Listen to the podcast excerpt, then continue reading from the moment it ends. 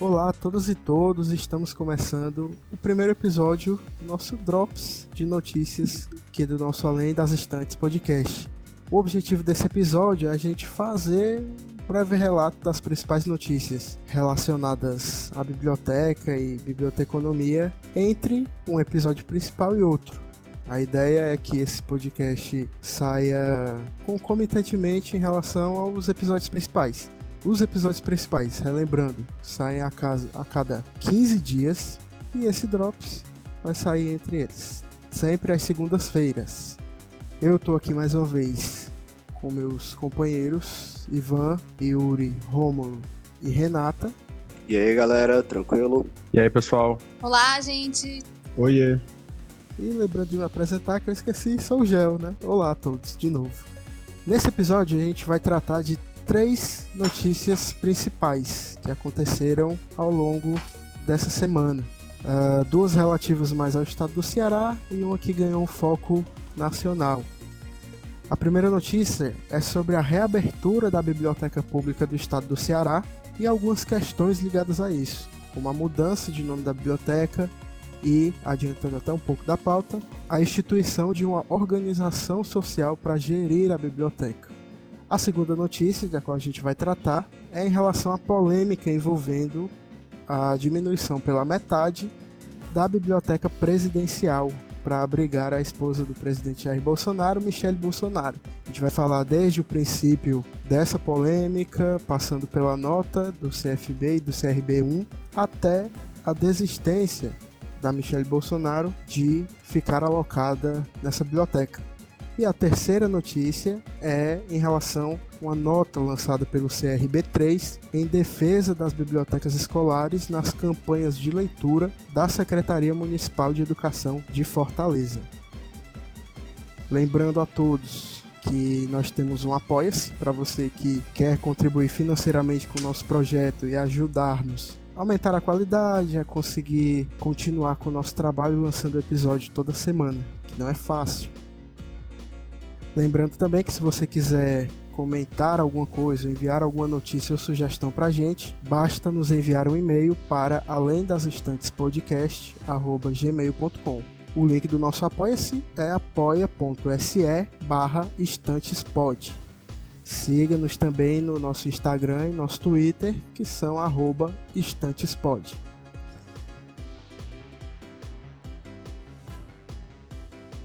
Então a gente já vai começar aqui com a primeira notícia em relação à reabertura da Biblioteca Pública do Estado do Ceará. Eu vou passar para o Ivan para começar a fazer algumas, alguns resgates de como é que isso aconteceu, de quando saiu essa notícia é, e quais são as polêmicas que estão em torno da reabertura da Biblioteca Pública.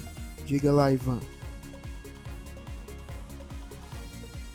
Então, Gel, é, no dia 3 de fevereiro, nós tivemos uma primeira reunião com a Secult, né, já solicitada pelo Fórum de Linguagens aqui de Fortaleza, da, de várias linguagens, teatro, é, cinema, dança tal, a própria leitura, literatura, para discutir várias questões que estavam postas pela, pela Secult em relação a algumas pendências né, que, que a tinha para com os artistas. E nosso primeiro episódio, como todo mundo lembra, a gente falou sobre o fechamento da biblioteca, e nesse dia 3 com, foi uma reunião que foi, aconteceu no Cine Teatro São Luís, né, aqui em Fortaleza. Contou com mais ou menos 160 pessoas, né, de várias linguagens ligadas à arte. É, e o pessoal também da literatura, do livro, leitura e bibliotecas. Nessa reunião foi lida uma carta, né, que a gente vai ver se a gente disponibiliza para vocês né, nos nossos, nossos canais, que nessa carta basicamente tinham várias perguntas, né, de vários setores, é, questionando sobre editais, valores, algumas pendências que a Secult tinha, né, para com os artistas e o setor da cultura do modo geral. Logicamente, né, a Secretaria de Cultura não teve como responder a todas as perguntas no dia 3, né, porque, enfim, os ânimos bem acirrados, a galera bem é, indignada com algumas questões que estavam acontecendo, e o que foi, foi discutido, né, que foi decidido nesse dia. Não, vamos marcar uma outra reunião, dar um tempo para a Secult é, responder né, a todas as perguntas que estavam postas na carta, e aí foi marcada uma reunião para o dia 17 também no Cine Teatro São Luís, aqui aqui em Fortaleza. Só que nesse meio tempo, né, o Fórum de Linguagem de Leitura, Livro, Literatura e Bibliotecas é, articulou uma reunião para o dia 10 de fevereiro, né, que aconteceu na, lá na livraria Lamarca, contou com a presença de mais ou menos 30 pessoas, né, poetas, produtores, escritores, bibliotecárias, estudantes, biblioteconomia, enfim. E lá uma discussão bem interessante, a gente querendo reativar o fórum, o fórum é, esteve um tempo meio, meio desarticulado, por várias questões, e a ideia de criar um fórum né, é, independente, que, estivesse colando nessas discussões. E fizemos uma reunião, uma reunião muito boa, é, do podcast estava eu e Renata, né, estivemos lá participando, é, foi criado um grupo no WhatsApp, Facebook, para articular melhor a, a discussões e também se preparou né, para a reunião do dia 17. Né. No dia 15 de fevereiro, né, sai uma matéria no jornal o Povo né, que fala sobre a, a, reabertura da biblioteca e aí a gente começa a ver alguns, alguns posicionamentos da Secult em relação a algumas questões. Como, por exemplo, é uma coisa que a gente também nessas conversas, nessas reuniões, a gente começou a perceber que já tem uma sinalização, já é bem claro, né, inclusive da, por parte da própria secretaria, é, da mudança do nome da biblioteca. Né? Finalmente, é, não vamos mais chamá-la de Biblioteca Governador Menezes Pimentel, né? coisa que a gente abordou no primeiro episódio. Né? Agora vai ficar só Biblioteca do Estado do Ceará, Biblioteca Pública do Estado do Ceará. Então é um, é um avanço, né? apesar de não dar um nome, é uma, uma personalidade, é, mas só em tirar o nome Menezes Pimentel para a gente já é algum avanço. É, no dia 17 de, de fevereiro teve a reunião na Secult, fomos lá de novo e deu bem mais gente do que a primeira lá do dia 3. Né? O, o Santiago ficou bem lotado. Basicamente, a Secult deu alguns números, mostrou uns slides, a questão do avanço dos investimentos, tipo de pulou de 81 milhões em 2014 para 107 milhões em 2018. Enfim, algumas ações que eles estavam prevendo. Mas a carta em si, né, eles não responderam todas as questões, né? mesmo porque eram muitas coisas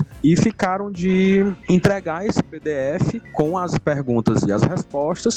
Só que, infelizmente, até a data de hoje, a gente não recebeu é, a questão, esse, esse, documento da Secult, que no nosso entendimento, eles estavam com ele lá impresso, pra gente não. Isso deve ter um é, esse arquivo em algum canto, era só mandar pros fóruns, mas até hoje não chegou pra gente essa resposta mais detalhada. E nesse entremeio também, a gente, nessa reunião, que foi que a gente né, resolveu fazer. No dia 9 de março vai acontecer uma outra reunião é, lá na Avenida da Universidade, aí fica todos e todas convidados a aparecerem, que vai ser dos fóruns da lingu das linguagens, ou seja, todas as linguagens artísticas aqui de Fortaleza vão estar reunidas. É, vai ser no dia 9 de março, lá na Avenida da Universidade, 255, né? O horário ainda está por definir, mas provavelmente, como vem acontecendo, vai ser às 18, às 18h30, né? No máximo. É, não, a gente não fechou esse, esse, esse horário.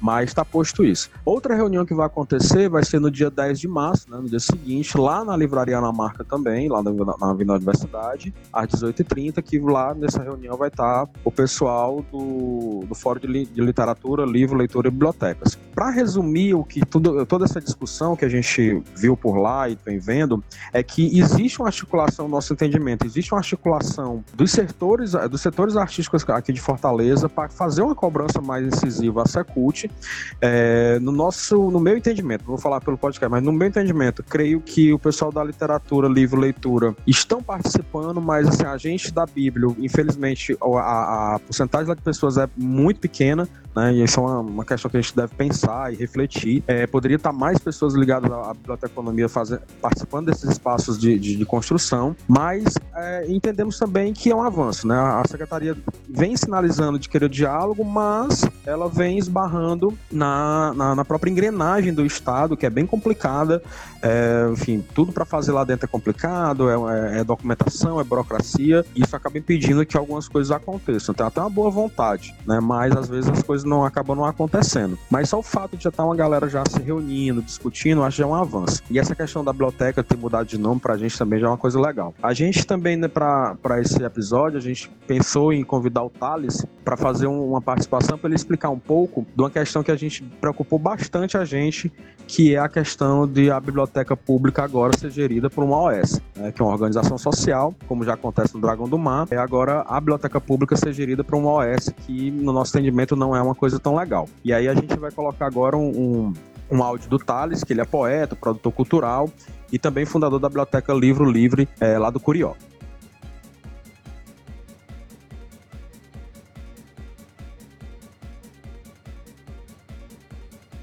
É, então, uma organização social, uma OS, é uma titulação, né, uma outorga do poder público a uma entidade sem fins lucrativos, uma entidade não governamental sem fins lucrativos. Ela tem uma legislação própria, é, ela, ela tem que atuar em áreas específicas que tem nessa legislação, como pesquisa, educação, saúde, meio ambiente.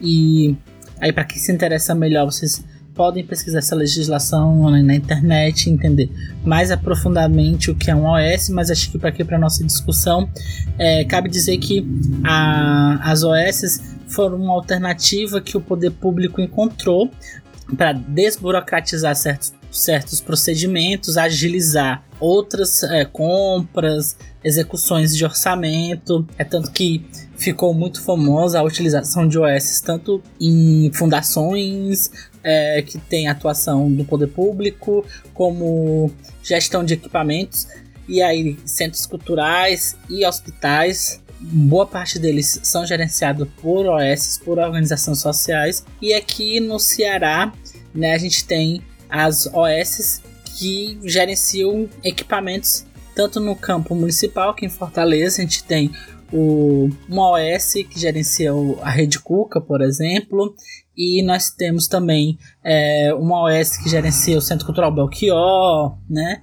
E no estado temos uma OS que é o Instituto Dragão do Mar que gerencia uma série de equipamentos, acho que mais de nove equipamentos, né? Inclui aí o Centro Dragão do Mar de Arte e Cultura, o Teatro José de Alencar, a equipamentos novos como a Casa de Saberes de Sequel Deraldo, é, a, a Escola de Artes de Ofício e também vai estar tá, é, gerenciando a biblioteca pública do estado do Ceará. Por que isso nos preocupa?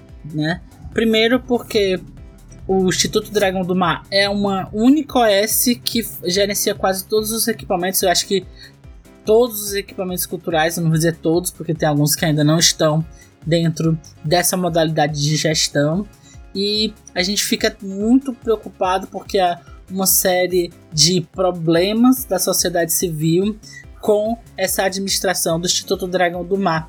A exemplo do que acontece com o próprio Centro Cultural Dragão do Mar de Arte e Cultura, com atrasos de, de pagamentos e como a OS também tem essa questão de que ela tem uma autonomia maior, então a gente não consegue influenciar tanto nas decisões que ela toma, né? Ela tem determinados poderes que faz com que nós como sociedade civil fique um pouco mais enfraquecida diante esse modelo de administração. E isso já apontava né, desde da, do começo da reforma da biblioteca, e aí vocês falaram em um episódio anterior sobre a quantidade de dinheiro que foi investido para integrar a Biblioteca do Estado Público, né, a Biblioteca Estadual do Ceará, com o Centro Cultural Dragão do Mar, que eu, eu não acho que não vejo estratégia nenhuma essa integração, uma grana muito alta que foi investida para que essa integração aconteça. E é, a gente entende que é muito complicado, é muito ruim termos o Instituto Dragão do Mar fazendo o gerenciamento de mais um equipamento público, nesse caso, a nossa biblioteca que vai ter uma complexidade muito grande, né? É uma biblioteca que tem acervo, que tem que ter programação, uma biblioteca que por si só já gerencia a rede estadual de bibliotecas, que é um, grande serviço, um grande trabalho. E a gente fica se perguntando assim, qual é o interesse qual vai ser o interesse do Instituto Dragão do Mar em pensar tantas ações para dentro da biblioteca. E assim, se vocês tiverem um pouco de dúvida, né, que quiserem entender juridicamente melhor como é que funciona, dá para achar aí no Google facinho a, a lei. No caso, principalmente do Instituto Dragão do Mar, é quase um poder paralelo, né? Porque uma OS apenas, uma única OS gerenciando tantos equipamentos, a gente fica muito ressabiado, até porque já houve vários escândalos envolvendo organizações sociais no gerenciamento é, de, de equipamentos públicos, porque ao mesmo tempo que facilita muita coisa, né, porque você faz um contrato de gestão, que é um contrato em que o poder público diz, olha, existe essas metas, a gente quer alcançar isso aqui e nós vamos te repassar esse tanto de recurso para que essas metas sejam alcançadas. Isso é, facilita que você compre coisas mais facilmente, você contrate serviços mais facilmente, você é, tem uma, uma celeridade dos processos muito, muito melhor do que se a gente for depender do processo de burocracia normal é, quando é o Estado que está envolvido diretamente. E até mesmo porque a máquina do Estado ela tem que dar conta de uma infinidade de coisas, né? Porém, em compensação, ganha-se celeridade, mas perde, digamos, a, o poder de fiscalização, o, a intervenção do próprio Estado dentro desse equipamento, dentro dessa administração, as escolhas que aí vão ser escolhas da OS, não vão ser necessariamente a escolha do Estado. E isso, eu, assim, na minha perspectiva, é extremamente prejudicial quando o assunto é Instituto Dragão do Mar gerenciando a biblioteca. Eu acho que a gente tem que pressionar e dizer que, ok, se essa é a única solução por enquanto, né, que foi dito na última reunião do Fórum de Linguagens que haverá uma outra OS para administrar os equipamentos, para dividir essa função com o Dragão do Mar. Até esse, esse ponto a gente precisa se questionar assim, ok, mas quem vai estar envolvido dentro dessa outra OS? São as mesmas pessoas que estão envolvidas com o Instituto Dragão do Mar? Porque se for, vai ser só duas instituições, ok, mas o poder ainda concentrado na mão dessas pessoas, né? Porque aí a gente tem uma concentração de poder muito grande, né? Muito grande e, é, e, e isso é muito perigoso no processo democrático.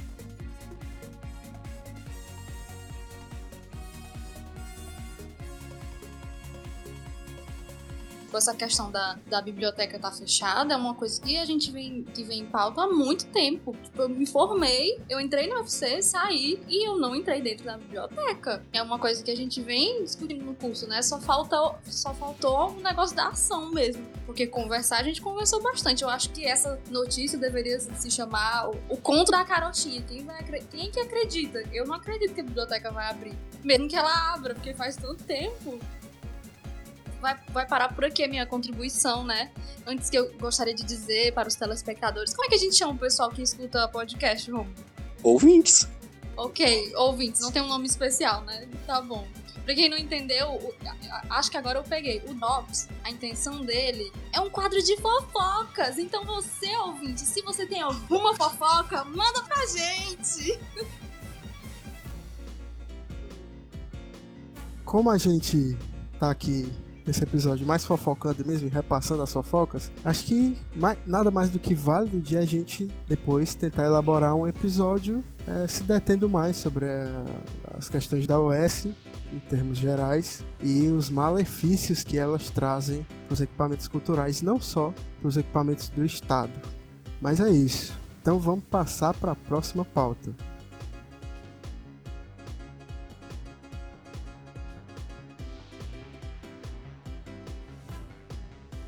A próxima notícia é em relação ao desmonte da biblioteca do Palácio do Planalto para abrigar a Michelle Bolsonaro. A primeira notícia que a gente teve relativa a isso foi no jornal o Globo, através da jornalista Bela Megali, no dia 14 de fevereiro de 2020, cuja manchete é: Governo desmonta a biblioteca do Palácio do Planalto para abrigar Michele Bolsonaro. Assim, por si só já é um absurdo desmontar uma entidade e uma biblioteca que está lá há muito tempo e que tem por objetivo preservar a memória da presidência do Brasil, inclusive essa biblioteca é aberta ao público para abrigar programa voluntário da Michelle Bolsonaro. Programa esse que tem como nome que tem como nome Pátria Voluntária. E aí, alguns podem até dizer: ah, mas o que é que tem? É um programa, enfim, pátria voluntária e tal, vamos lá, deixa o homem trabalhar. O negócio o problema, na verdade, é que para esse mesmo programa, algumas obras já tinham sido realizadas na sede do Ministério da Cidadania há sete meses atrás. Obras que custaram 330 mil reais. Ou seja, fizeram uma reforma para abrigar esse programa, gastaram o dinheiro e depois levaram para a biblioteca presidencial a custo de metade da área. A gente No Twitter, inclusive, rolou alguns vídeos que os livros, raros por sinal, estavam sendo alocados no chão,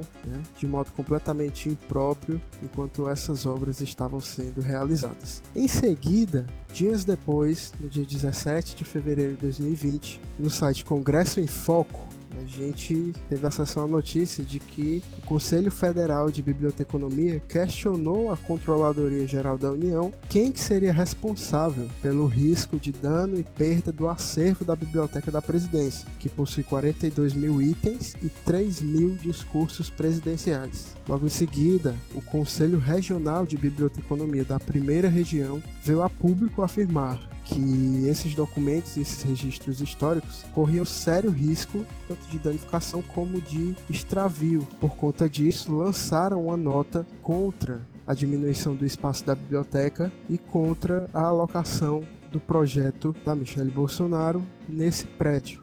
Claro que concomitante a isso, a gente teve uma repercussão muito negativa na opinião pública, né? De que muitos bibliotecários e bibliotecárias se mobilizaram nas redes para tentar impedir isso. É, vários jornais noticiaram essa tentativa de diminuição da biblioteca presidencial, que resultou no dia 19 de fevereiro na desistência por parte da Michelle Bolsonaro de ocupar o espaço da biblioteca presidencial. Bem, é nada de novo para se ver por aqui, né? A gente tem o, o, o, governo da família que trata as instituições brasileiras como, sei lá, como, como qualquer coisa, e é um puxadinho da, da sua própria casa, sabe? Além disso, o, o, total descaso que já é perceptível desde o início, que eles têm com a educação e com tudo que esteja ligado a ela. Não é de surpreender nada que eles tenham tirado o, metade da biblioteca presidencial com, com obras e, e mais obras para fazer qualquer coisa, saca? Se fosse um banheiro, só, só ele tava sentindo uma faltasse espaço pro ego deles. E é isso, é um governo que foi eleito na base de, de notícias falsas e de desinformação, tratando com descaso tudo que, que, que é ligado à cultura e, e essas coisas que a família não entende. E é um governo que vive disso de fazer as suas loucuras, quando vê que pega mal, volta atrás, mas voltar atrás por si só acaba não sendo suficiente nesse caso específico. Porque por mais que a Michelle Bolsonaro tenha desistido de ocupar esse espaço, bom, os livros já foram todos tirados do, do, das estantes, já foram alocados de forma inadequada.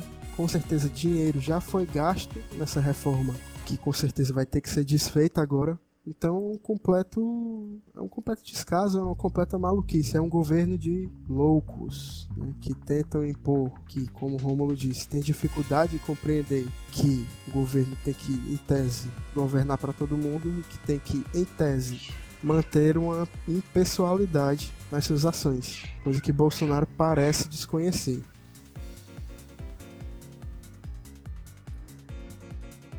Com isso, a gente pode passar para a próxima notícia, que é em relação à nota lançada pelo Conselho Regional de Biblioteconomia da Terceira Região, que abrange Ceará e Piauí, em relação às políticas de incentivo à leitura da Secretaria Municipal de Educação de Fortaleza. Isso, já foi no dia 20 de fevereiro de 2020. O Conselho Regional de Biblioteconomia Região 3, que abrange Ceará e Piauí, lançou uma nota, é, nota em defesa das bibliotecas escolares, é, noticiando o lançamento da Secretaria Municipal de Educação no Cine Teatro São Luís do selo Machado de Assis, que é um selo para premiar escolas da rede municipal que se destacaram por projetos de incentivo à leitura. Parte dessa campanha tem como tema Leitura para a Vida convida todos por uma escola leitora. É, e que esse selo busca incentivar uma cultura leitora na comunidade escolar. No entanto, questionou o CRB, tal ação ela sou antagônica, visto o problema recorrente das bibliotecas escolares que funcionam sem bibliotecário, com professores realocados. Né? Então, diante dessa situação, o CRB questiona na nota como que um projeto que visa uma escola leitora não insere a biblioteca escolar em suas ações.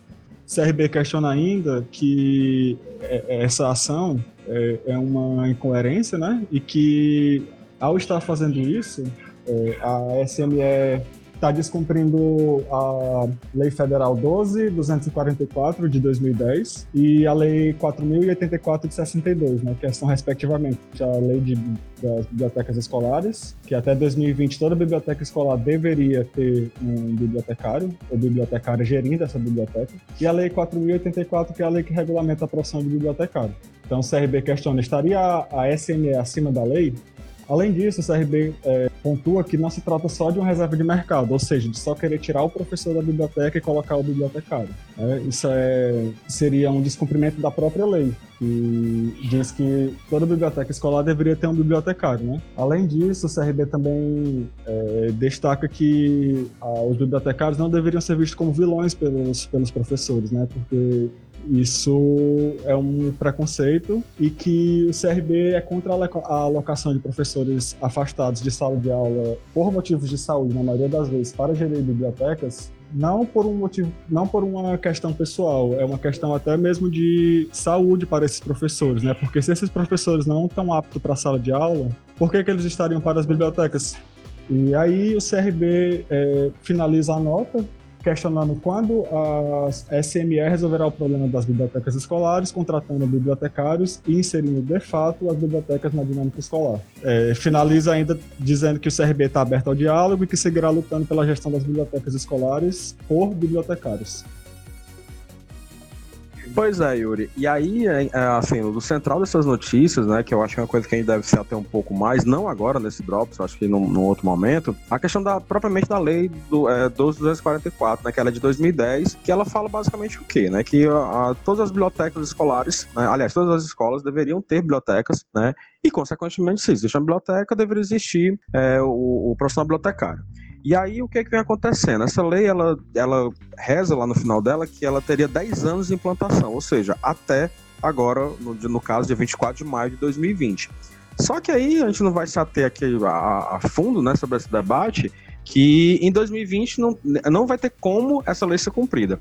Existem alguns projetos de leis que eu, eu, cheguei a ver há um tempo atrás de ampliação desse tempo, né? Da gente poder ampliar não ser até 2020, até 2022, alguma coisa do tipo, justamente porque não teria condições dessa lei ser aplicada, né? E aí a gente consegue ver vários fatores envolvidos aí nesse, no sentido de dessa lei não ser cumprida, né? Que né, eu acho uma, uma coisa que a gente conversa dentro do podcast, por exemplo, da gente em algum momento se ater especificamente a essa lei, é, entender os motivos do, do motivo é, que ela não foi cumprida, que ela não é cumprida e que ela não vai conseguir, conseguir, é, conseguir ser cumprida né, esse ano, que é quando ela completa 10 anos, que é o prazo de vigência dela.